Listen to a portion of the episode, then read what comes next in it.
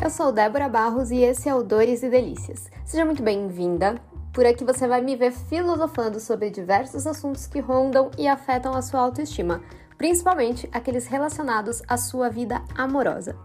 Hoje eu trouxe uma reflexão sobre ghosting, que para quem não sabe, é um termo em inglês para descrever aquele absurdo que é quando você está se relacionando com uma pessoa e ela desaparece do nada, que nem um fantasma.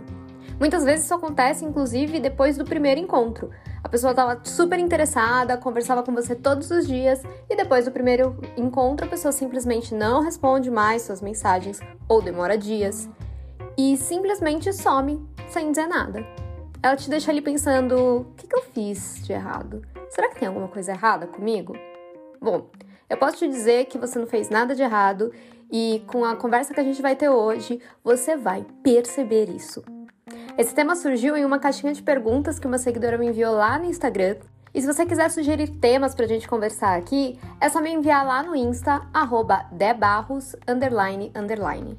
Se você não quiser digitar, é só procurar aqui na plataforma que você tá ouvindo, que você vai ver um nomezinho escrito e é só clicar nele. E agora se prepare, porque a gente vai começar esse tema babadeiro. Sabe por que o ghosting dá uma sensação pior que o término? É porque é um término. E é o término de algo que nunca foi.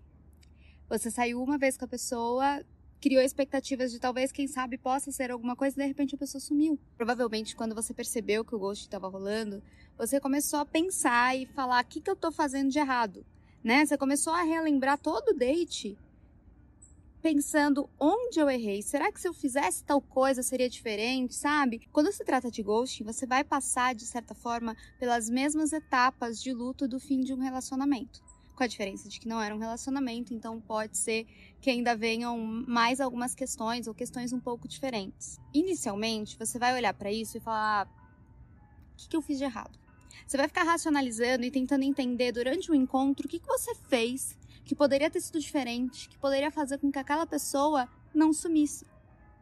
Você vai começar a pensar que o problema é com você. E se você teve mais de um ghost, você com certeza já deve ter certeza que o problema é com você. Você já vai para o encontro pensando, essa pessoa vai sumir amanhã. Você vai começando a tirar o teu valor, porque o outro sumiu. Claro que é sempre importante a gente olhar para o nosso comportamento, entender o que deu certo, o que não deu. Mas a gente não pode pautar 100% do nosso comportamento na relação do outro.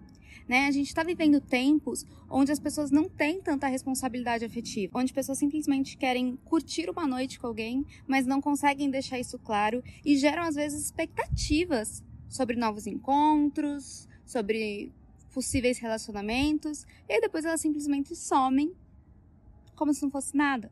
Então aqui vai uma orientação para você começar a superar esse ghost.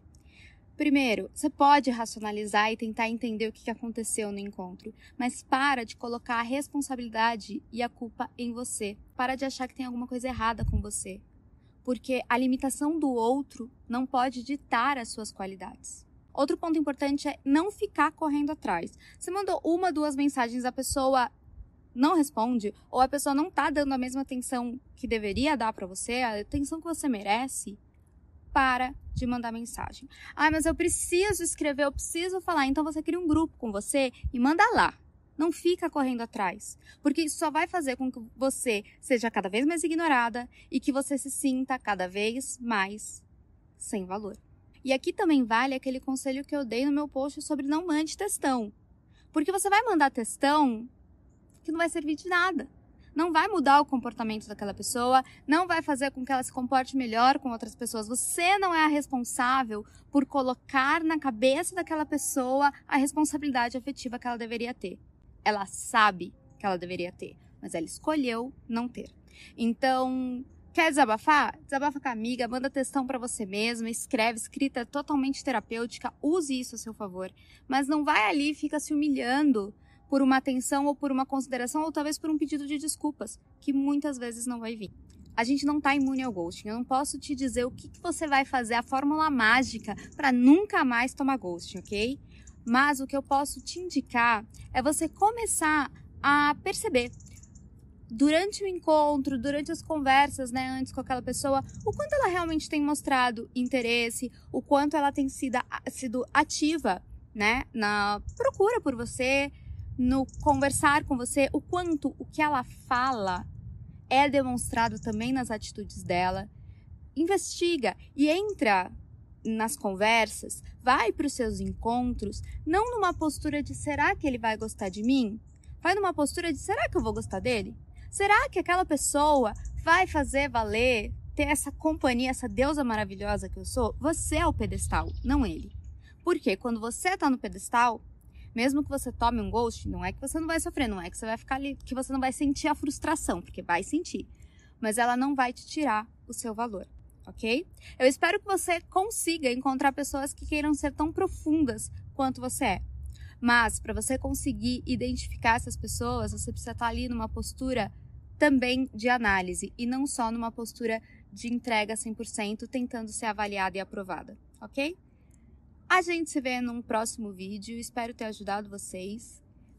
Um beijo e boa recuperação desse ghost. Eu espero ter alugado um triplex na cabeça da senhora com essa conversa. Aproveita e manda isso para suas amigas para alugar um triplex na cabeça delas também e quem sabe salvar elas de se destruir, de acabar com a própria sanidade mental por conta de um boy desaparecido. Agora eu vou deixar você digerir tudo isso e a gente se vê em breve. Um beijão!